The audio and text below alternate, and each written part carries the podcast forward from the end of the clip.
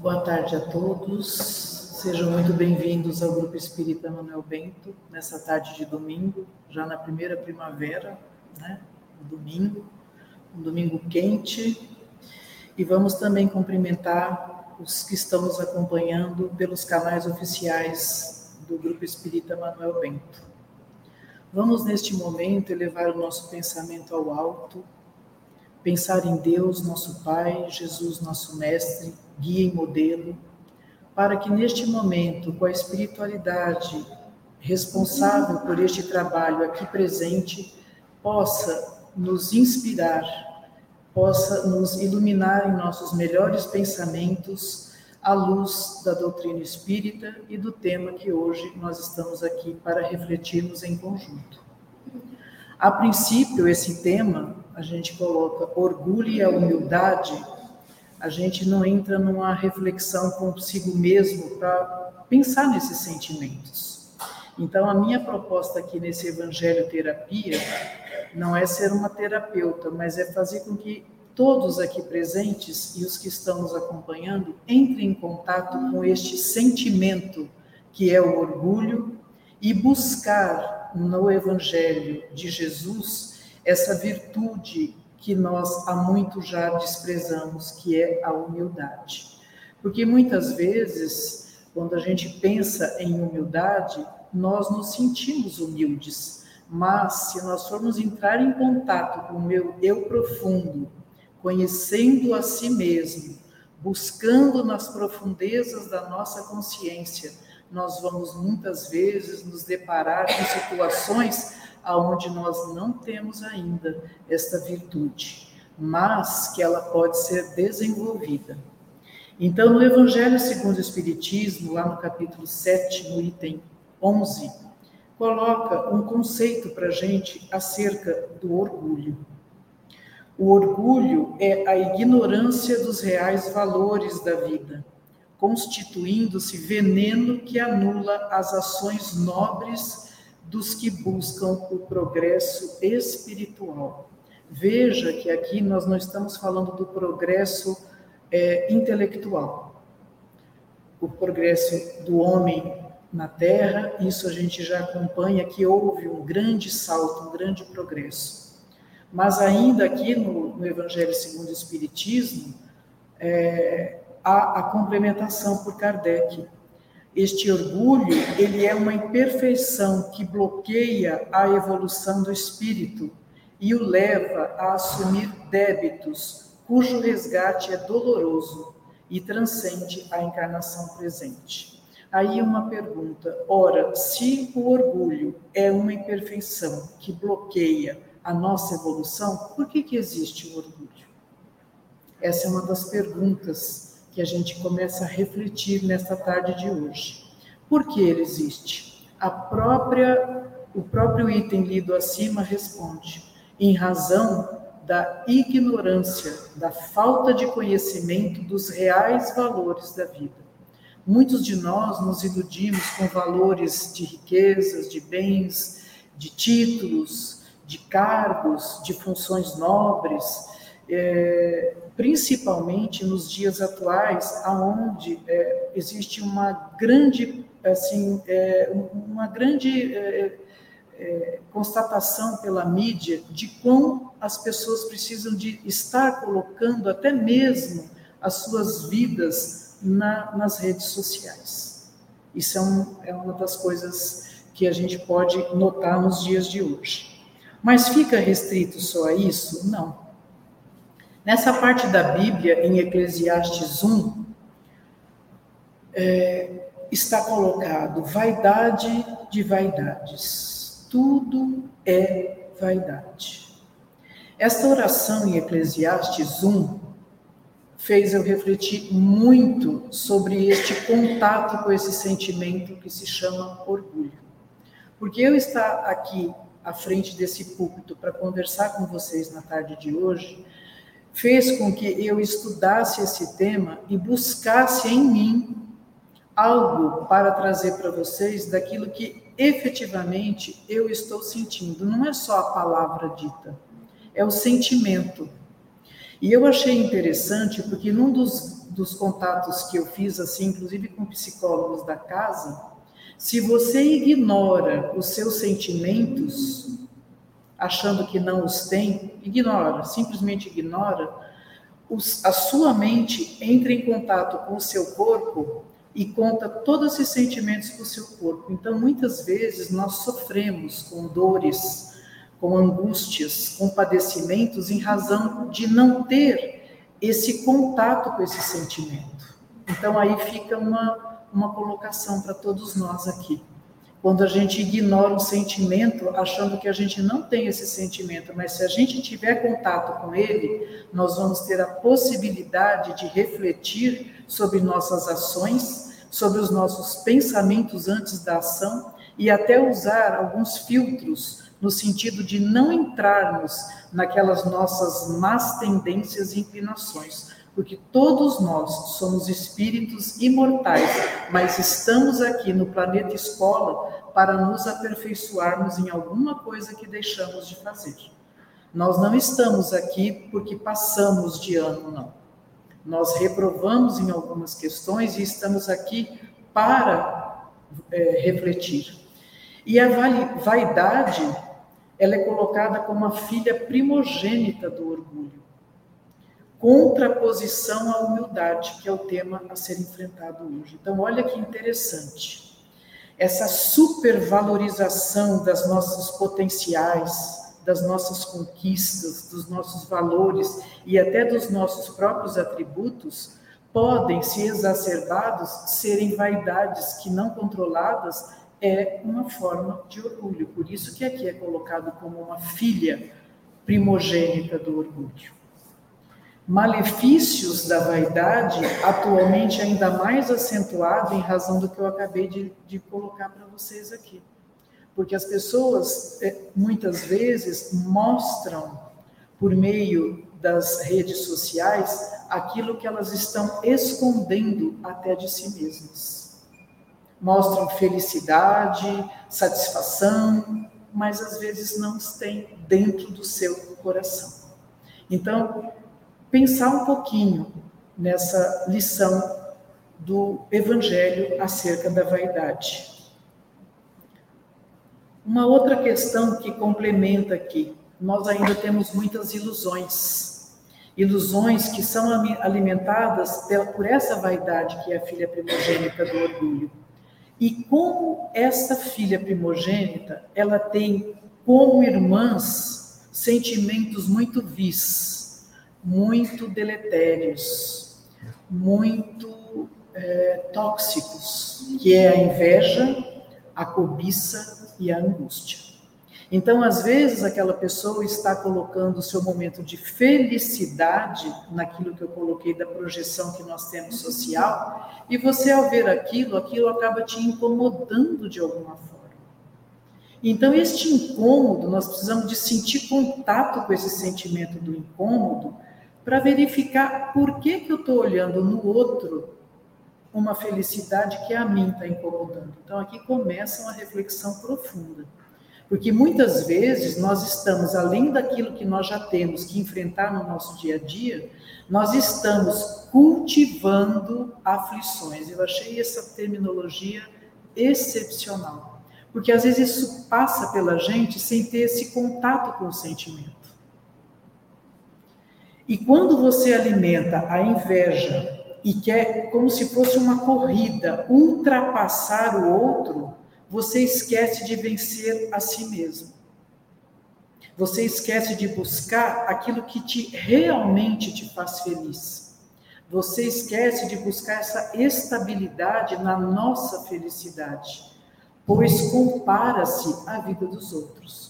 A partir do momento que eu estou comparando o outro, e não precisa ser só pela internet, às vezes dentro da minha própria casa, do meu próprio lar, do meu trabalho, das relações que eu tenho, até mesmo dentro de uma casa espírita.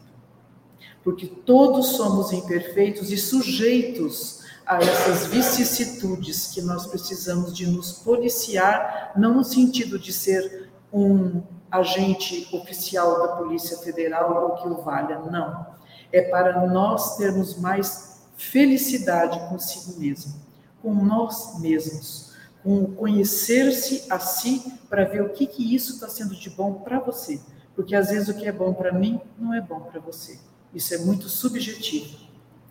E aqui no livro dos Espíritos, Kardec faz uma pergunta que está na questão 785: qual o maior obstáculo ao progresso? E os espíritos, o espírito da verdade, responde: o orgulho e o egoísmo. Refiro-me ao progresso moral, porquanto o intelectual se efetua sempre. E aqui é importante nós colocarmos que não é porque nós temos uma crença, não é porque nós seguimos uma doutrina espírita que é baseada na ciência, na filosofia e também na profundidade dos ensinamentos de Jesus que nós deixamos de ter o nosso intelecto.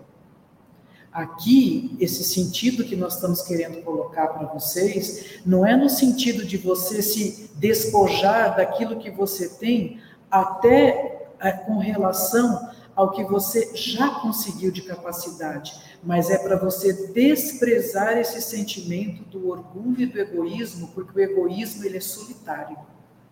O egoísta por si só se basta, ele não precisa de mais ninguém, ele não precisa de estar aqui para ouvir palestra nenhuma, porque ele acha que o intelecto não é coisa de Deus, e quem está ligado a Deus não precisa de nada disso, ao contrário. O próprio livro dos Espíritos nos coloca: amai-vos é o primeiro ensinamento, instruí-vos é o segundo ensinamento. Isso está lá no, no livro dos Espíritos, lá no início, quando houve esta colocação, em 1860. Então, isso já é muito do homem, porque nós somos e estamos na melhor encarnação nossa, mas quantas outras encarnações tivemos em vidas pretéritas, aonde o orgulho e a vaidade, que é a filha primogênita desse orgulho, nos fez nos sentir melhor que alguém, superiores a alguém. Deus nos criou e, e enviou seu filho primogênito Jesus, nos colocando exemplos de humildade e não distinguindo ninguém, seja por gênero, seja por cor da pele, seja por onde nasceu, seja por onde viveu, seja os títulos que teve ou até mesmo a religião que tem. Nós não podemos, por estar aqui numa casa espírita, nos sentirmos superiores a outros porque não somos superiores, nós estamos buscando esse entendimento moral dessa virtude.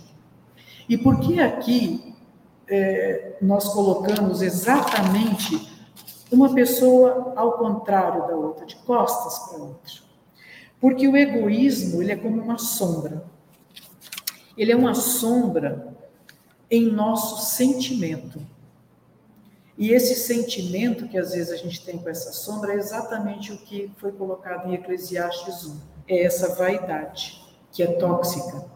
Agora, quando essa vaidade atinge o nosso raciocínio, porque nós somos dotados do raciocínio contínuo e temos a razão que nos difere dos outros seres aqui na Terra, seja no, no meio animal, vegetal ou mineral, porque nós temos a razão, isso se faz na feição do orgulho.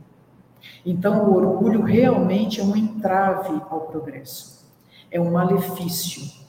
E quando eu olho no outro, a felicidade do outro, e eu não me satisfaço com aquilo que eu tenho, eu faço aqui uma pergunta: que felicidade é esta que existe por um instante e que passa quando o outro me ultrapassa nas conquistas deste mundo terreno.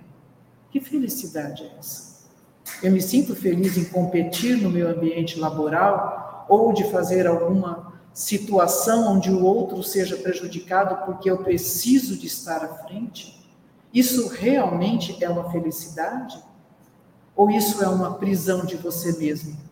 Que incômodo que desfalece alguém que frustração e decepção te leva ao meio desse orgulho, irmão deste egoísmo, este egoísmo solitário, porque nós vivemos em sociedade, nós precisamos de pensar numa felicidade coletiva. É muito difícil a gente achar que essa felicidade é coletiva, mas se nós não fizermos a nossa parte para ajudar o outro também a ser feliz, sozinho eu não posso ser feliz porque eu vou ser egoísta. E com isso eu não estou deixando de ter, de ter a minha autoestima.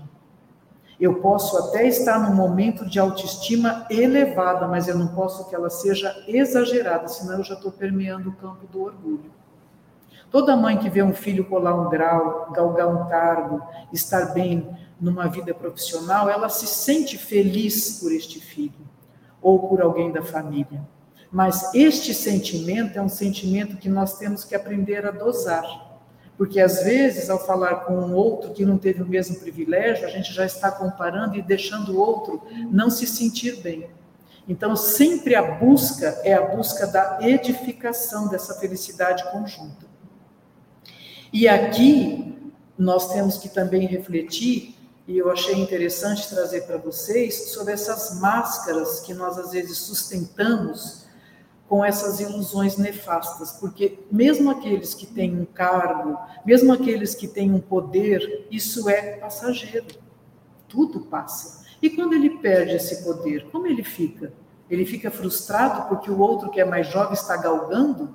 A gente vê isso todos os dias todos os dias. É aquela vaidade que chega a consternar o outro, porque ele está ali não porque ele quer, ele quer por causa do título que ele teve, porque ele precisa de fazer uma comparação ou um estudo que vai sair o nome dele.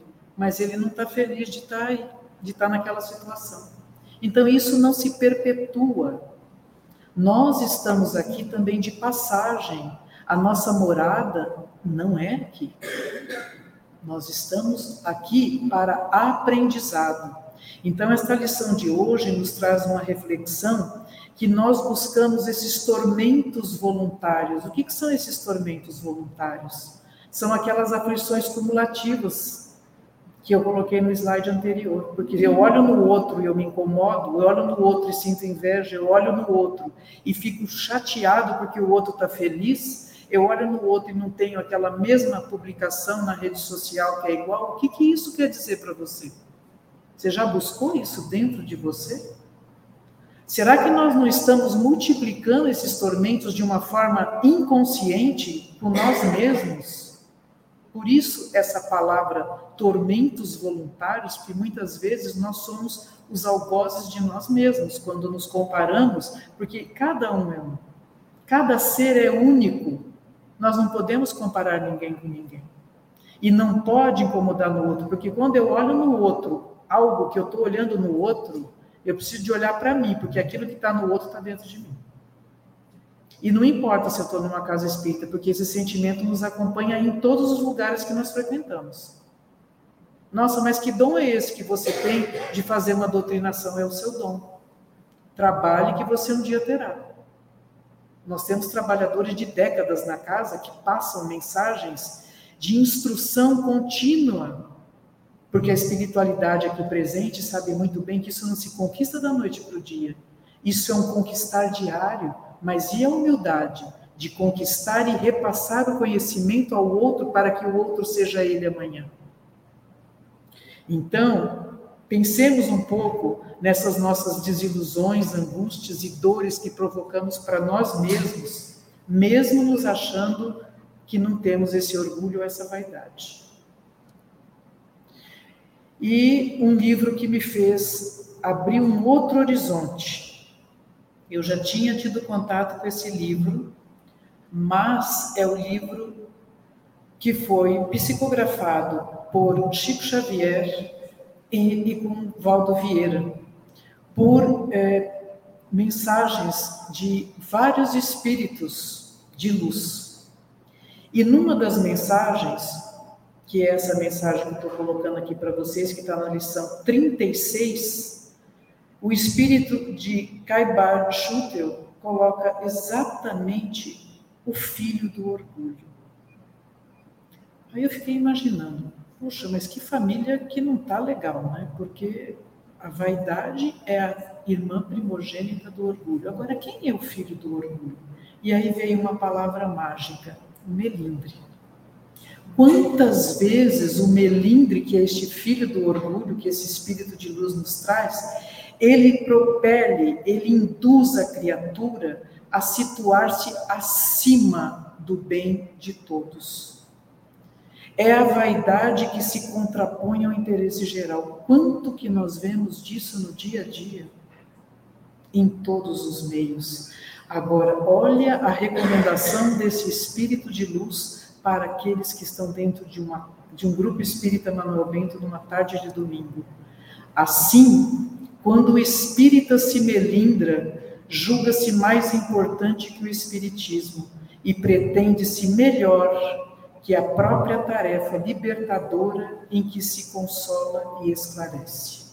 Olha que lição maravilhosa quando alguns médios desvirtuam essa característica que todos temos, que é a mediunidade, mas ela que precisa ser desenvolvida, e ele desenvolve de uma outra forma para ficar acima do espiritismo. Este melindre é considerado por este espírito de luz uma prevenção negativa ou seja, uma alergia moral. Eu não vou mais ao trabalho do domingo do Evangelho Terapia porque, dois pontos, aconteceu tal e tal coisa. A colega que me recebeu me cumprimentou, mas eu achei que ela não gostou de mim. Eu começo a prejulgar, eu começo a querer estar acima do que o Espiritismo coloca. Mesmo por melindres de reprimendas que muitos de nós temos, Quantos de nós não temos? Porque a gente quer aprender, a gente tem que ser advertido. E temos que estar abertos, humildes para essa advertência. E não nos melindrarmos a ponto de falar, não irei mais, porque o primeiro sentimento quando você se melindra é de não querer mais. Ou aquele médium que se melindra e quer ser acima de todos. Nós temos aí uma, uma Federação Espírita Brasileira e nós temos um médium que foi um desses que não está mais nesse plano, que ele psicografou vários livros. Este foi um espírita missionário, Francisco Cândido Xavier. Qual que era a base da sua tarefa missionária? Humildade.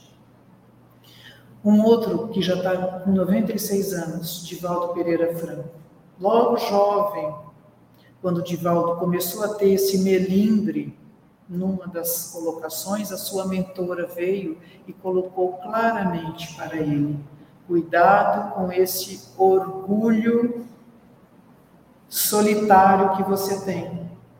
Porque naquele momento ela estava socorrendo ele numa palestra que ele não tinha sequer estudado o tema. Isso passa bem no filme de Valdo e ela, e ela o chama a atenção enquanto sua, enquanto sua protetora espiritual, no sentido dele jovem, como diz, cuidado com a sua mediunidade, porque assim como você tem, ela pode ser retirada de você, esse dom que você tem. Porque também é um outro espírito muito missionário, que vem fazendo muito pelos que precisam. Então vocês percebem que todos nós que estamos neste plano material, no planeta Terra nós temos as vicissitudes e nós precisamos de vigiar e orar diuturnamente. Porque às vezes você pode ter esses sentimentos como teve um Divaldo Pereira Franco. Eu achei isso incrível, porque eu recebi isso ontem de uma colega, que era essa passagem desse, desse filme que fala da vida de Divaldo, com relação a esse melindre.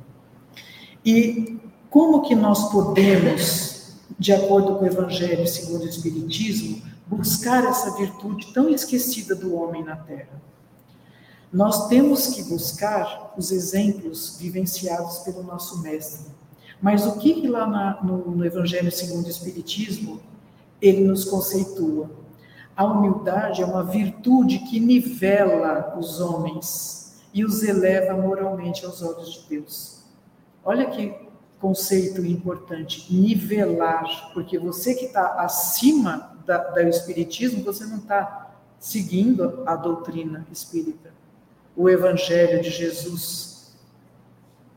Então, esta virtude, ela é importante porque ela elimina aquela falsa ideia de superioridade de uns frente aos outros, propiciando o progresso espiritual, que é o verdadeiro progresso e é ele que nos aproxima de Deus.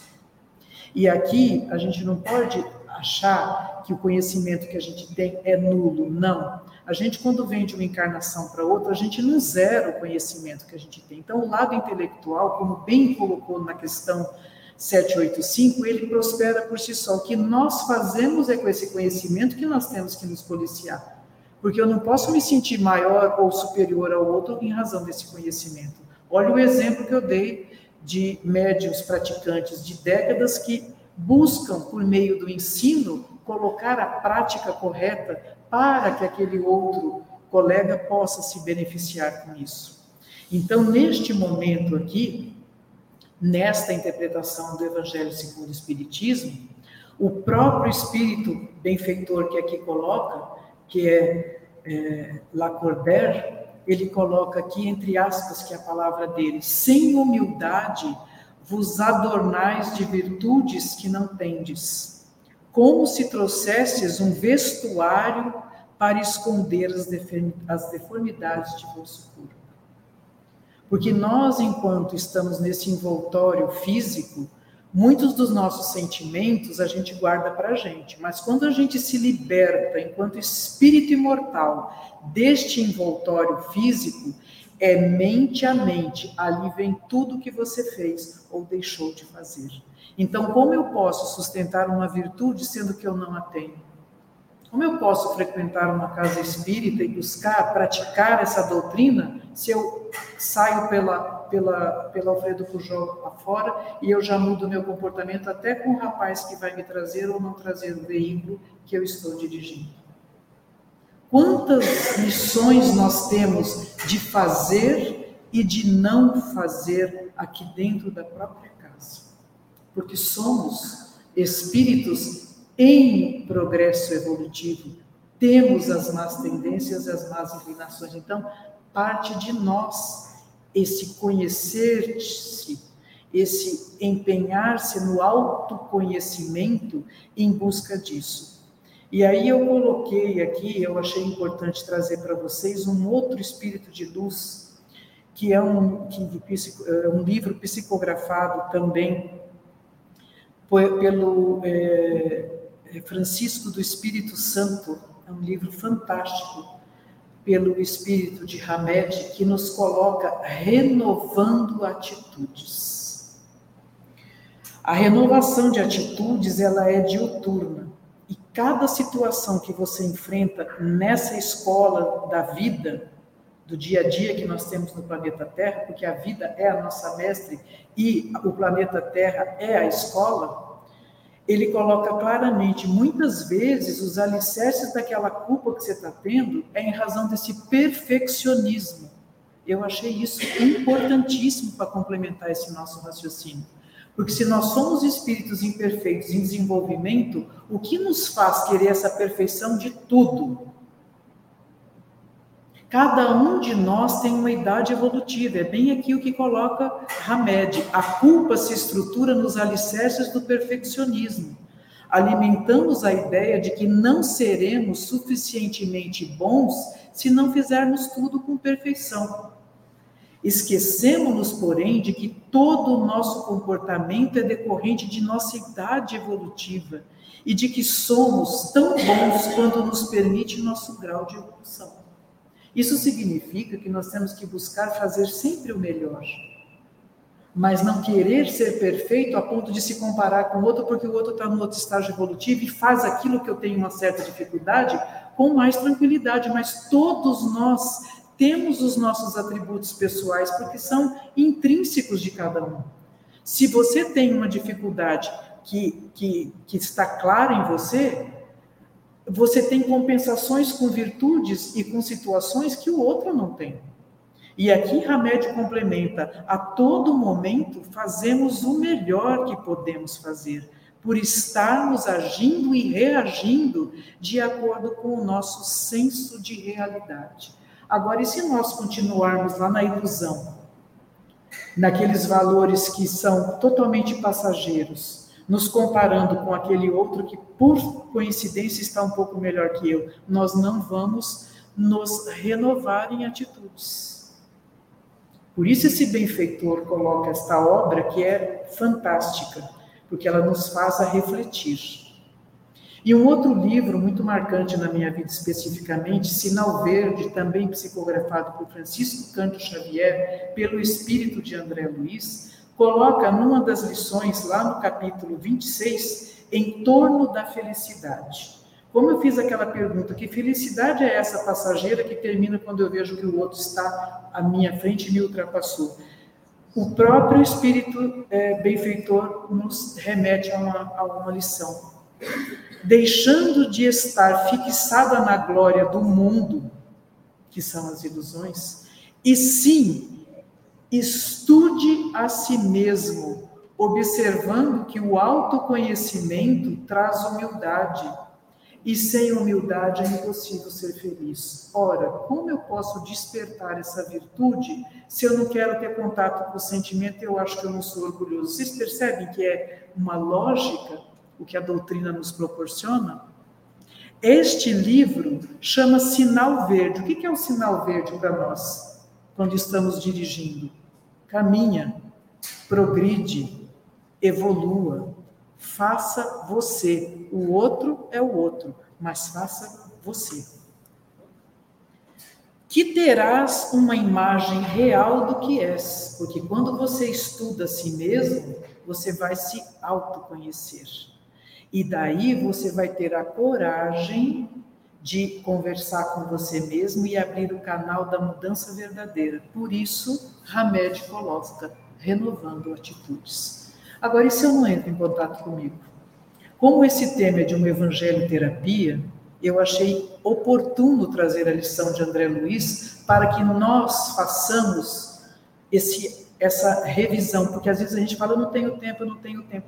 Tira 10 minutos para você, você com você mesmo, e busca essa visão que é a complementação da nossa do nosso aprendizado aqui, porque nós temos que vir aqui para melhorarmos, nos aperfeiçoarmos, porque a perfeição não é deste mundo, mas nós nos aperfeiçoando a cada vez mais, quando retornarmos à nossa pátria espiritual, estaremos com o nosso espírito moralmente evoluído para este progresso, que é o objetivo da, da doutrina espírita, a transformação do homem.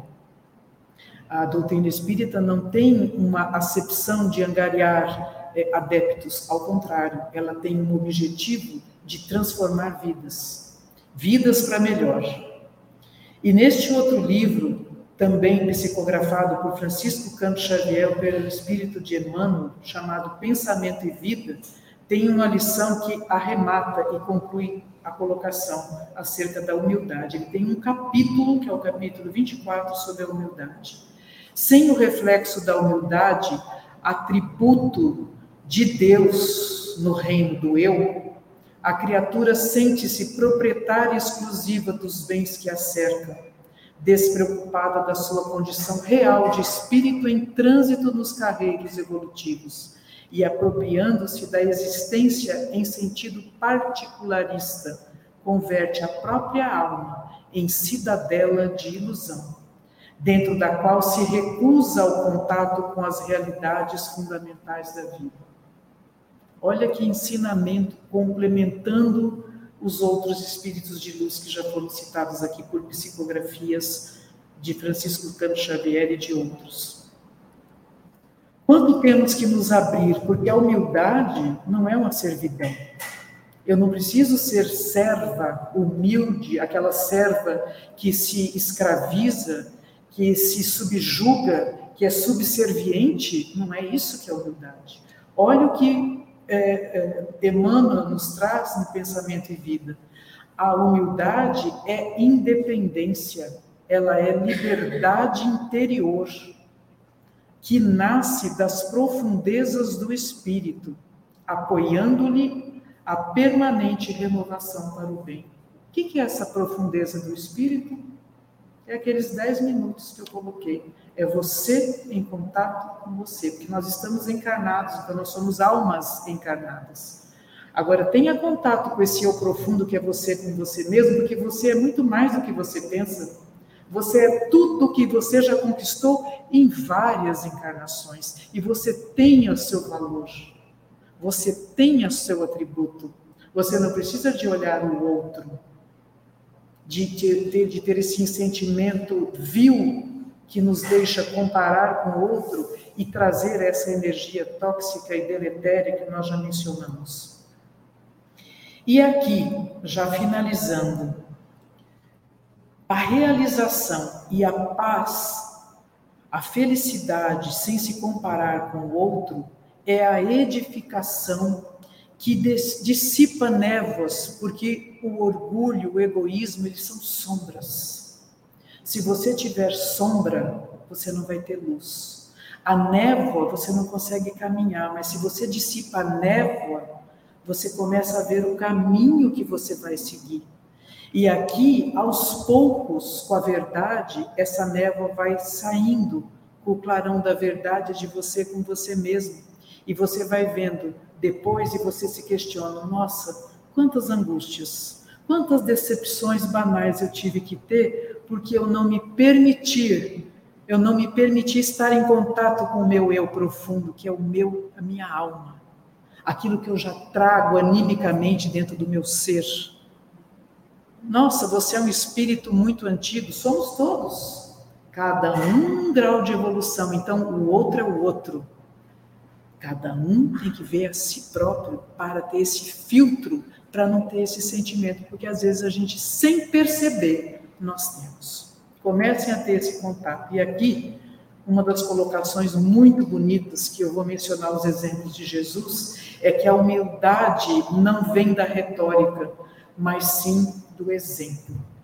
Por mais que nós leiamos livros espíritas edificantes, é no exemplo do dia a dia, seja aqui na casa espírita ou fora dela, e principalmente dentro do nosso lar, é que nós vamos realmente demonstrar quão humildes nós somos ou ainda não estamos nem pensando em estar buscando essa verdade desse nosso mundo real para dentro de nós mudarmos. E aqui eu coloco um dos maiores exemplos de humildade, o, na, o nascimento de Jesus. Ele nasceu numa manjedoura. O que, que este berço simboliza para os cristãos? O que, que esta virtude significa aos cristãos? Aos cristãos, uma virtude cristã do berço que é a humildade. Uns colocam é a porta de entrada, é a base, é o sedimento, é o que te edifica, Outros colocam a própria tradução etimológica da palavra humildade, que vem de humus, que é do, do latim, que vê a origem principal é do grego, que significa humus, fertilidade. O que, que é uma alma fértil? É uma alma receptiva, é uma alma que está aberta, é uma alma que está se complementando de conhecimento, porque ela ainda precisa não é uma alma que, que acha que não precisa mais nada, porque o egoísmo, ele está saturado, porque ele é sozinho, ele é solitário, ele, ele se basta. O ego é maior. Então, o exemplo de Jesus é o seu nascimento. Foi só o nascimento? Não, foi toda a vida dele. Mas aqui coloca que a humildade ela é a base pela qual se edifica as demais virtudes condição necessária que temos, porque sem ela nós não vamos nem corrigir e muito menos aperfeiçoar aquelas nossas vicissitudes que são natas, porque porque estamos aqui somos imperfeitos. Então a busca é você Primeira coisa, tomar o contato e aceitar que você tem essa, esse sentimento, que você tem que entrar em contato, mas o objetivo é a corrigenda, é a reparação. É você se transformar, tirar essas imperfeições que te acumulam e que te, so, que te fazem sofrer, para que você realmente venha a se transformar.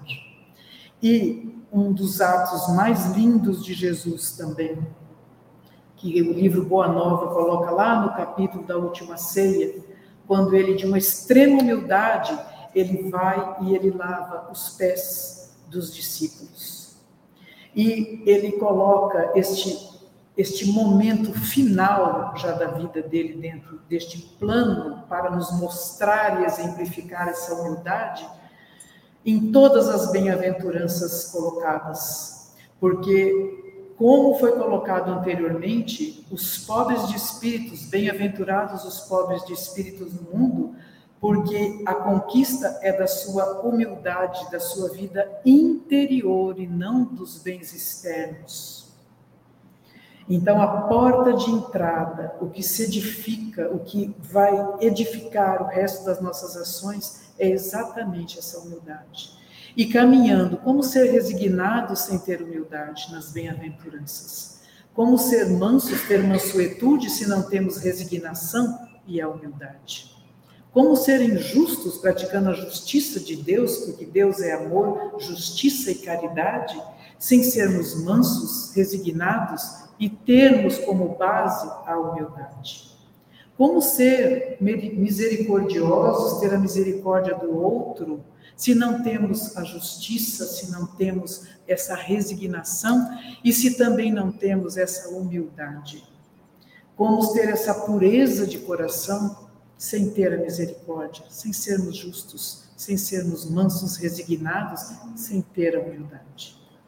Como ser pacificador, como nos transformar na inspiração de Jesus se não temos a pureza de coração, a misericórdia, a justiça, a mansuetude, a resignação e a humildade. Então, nas bem-aventuranças, nós vemos que a base é.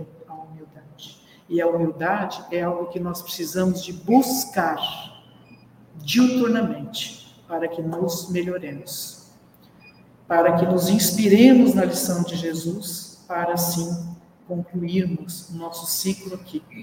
Agora, como bem coloca a lição do benfeitor amigo aqui, na, no Evangelho segundo o Espiritismo, não alcançaremos a virtude da humildade da noite para o dia, mas o pouco que tivermos abrirá espaço em nossa alma até atingirmos as grandes transformações.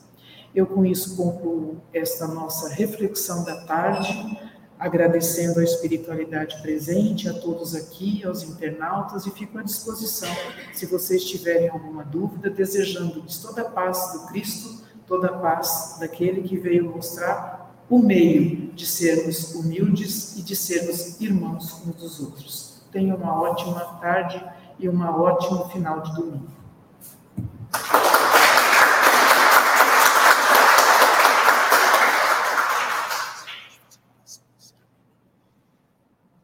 Eu não estou vendo questões aqui, então, se alguém aqui na presente tiver alguma colocação, por favor, fique à vontade.